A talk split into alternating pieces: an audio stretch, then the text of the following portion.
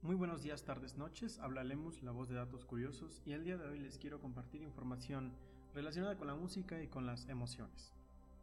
Para estudiar un fenómeno de escalofríos musicales.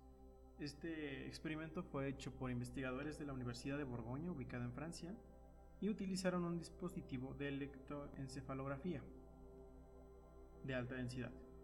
Con este equipo midieron las ondas de actividad eléctrica del cerebro de las personas que escuchaban la música y contaban con electrodos en su cuero cabelludo. El experimento se hizo con 11 mujeres y 7 hombres que dijeron que solían tener este tipo, este tipo de fenómeno de escalofríos musicales. Escucharon en total 15 minutos con fragmentos de 90 segundos, fragmentos de la música la cual habían dicho que les hacía experimentar eso. Y los investigadores seleccionaron otras grabaciones aparte.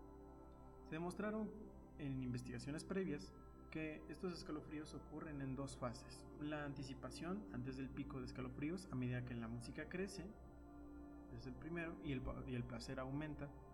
Y el segundo pico de placer que es cuando ya es el clímax del escalofrío. La, las participantes del estudio, equipados con el equipo, informaron cuándo sintieron que iban a comenzar a sentir esos escalofríos. Se registraron cerca de 300 escalofríos, cada uno con una duración aproximada promedio de 9 segundos.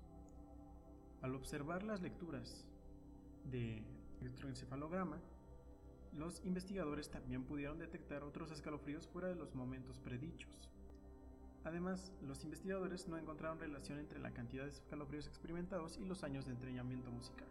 Por lo tanto, una persona que está metida en el mundo de la música puede sentir lo mismo que una persona la cual no tiene ni el conocimiento mínimo de producir música, generarla, etc. Otro estudio este, analizó que cuando los participantes experimentaron un escalofrío y aumentaron sus índices de excitación, la actividad cerebral también aumentó en la corteza prefrontal, en el lóbulo frontal del cerebro.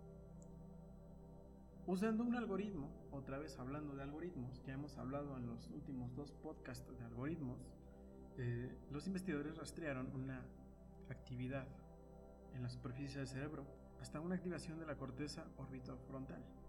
Esta es una región del cerebro que se encuentra por encima de las cuencas de los ojos, integra experiencias sensoriales y procesa las emociones.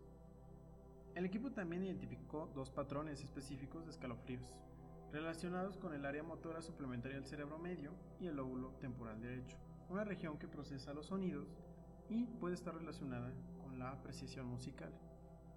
Estos resultados concuerdan con estudios previos que muestran una activación de que desencadena los sistemas de recompensa del cerebro y libera la dopamina. Ahora los investigadores quieren usar estos instrumentos que usaron para este experimento los quieren hacer inalámbricos y transportables para realizar un estudio masivo, como por ejemplo en un concierto, medir el placer musical de un concierto. Esto arrojaría información bastante impresionante de cómo es posible que se pueda sincronizar eh, de manera indirecta ciertos patrones eh, en, en el cerebro, ciertas activaciones de ciertas regiones en masa cuando se contempla un concierto y es de tu gusto la música. Pues una vez más, como ya decía, algoritmos, algoritmos y más algoritmos son herramientas muy poderosas. Ya, relacionado no con la música, pero sí con algoritmos. Una universidad, desafortunadamente no recuerdo cuál, ya, leí este, este artículo, esta noticia hace un par de semanas, leí que había un estudio en el que se estaba haciendo un, un programa el cual al escuchar cómo toses te podría diagnosticar si tendrías COVID o no. Esto de la pandemia actual es muy desafortunado, pero un algoritmo puede ser capaz de decir, ¿sabes qué? Tú toses como una persona que tiene cierta enfermedad cierto, cierto problema. Es sin duda muy interesante cómo los avances tecnológicos nos están ayudando a captar más cosas, a captar terremotos, este, a sincronizar enjambres de drones, etcétera, etcétera, es sin duda muy impresionante. Pues espero que te haya gustado, que hayas aprendido, espero que también experimentes estos escalofríos musicales, son demasiado placenteros y bueno, que tengas un excelente día, una excelente tarde, una excelente noche. Muchas gracias.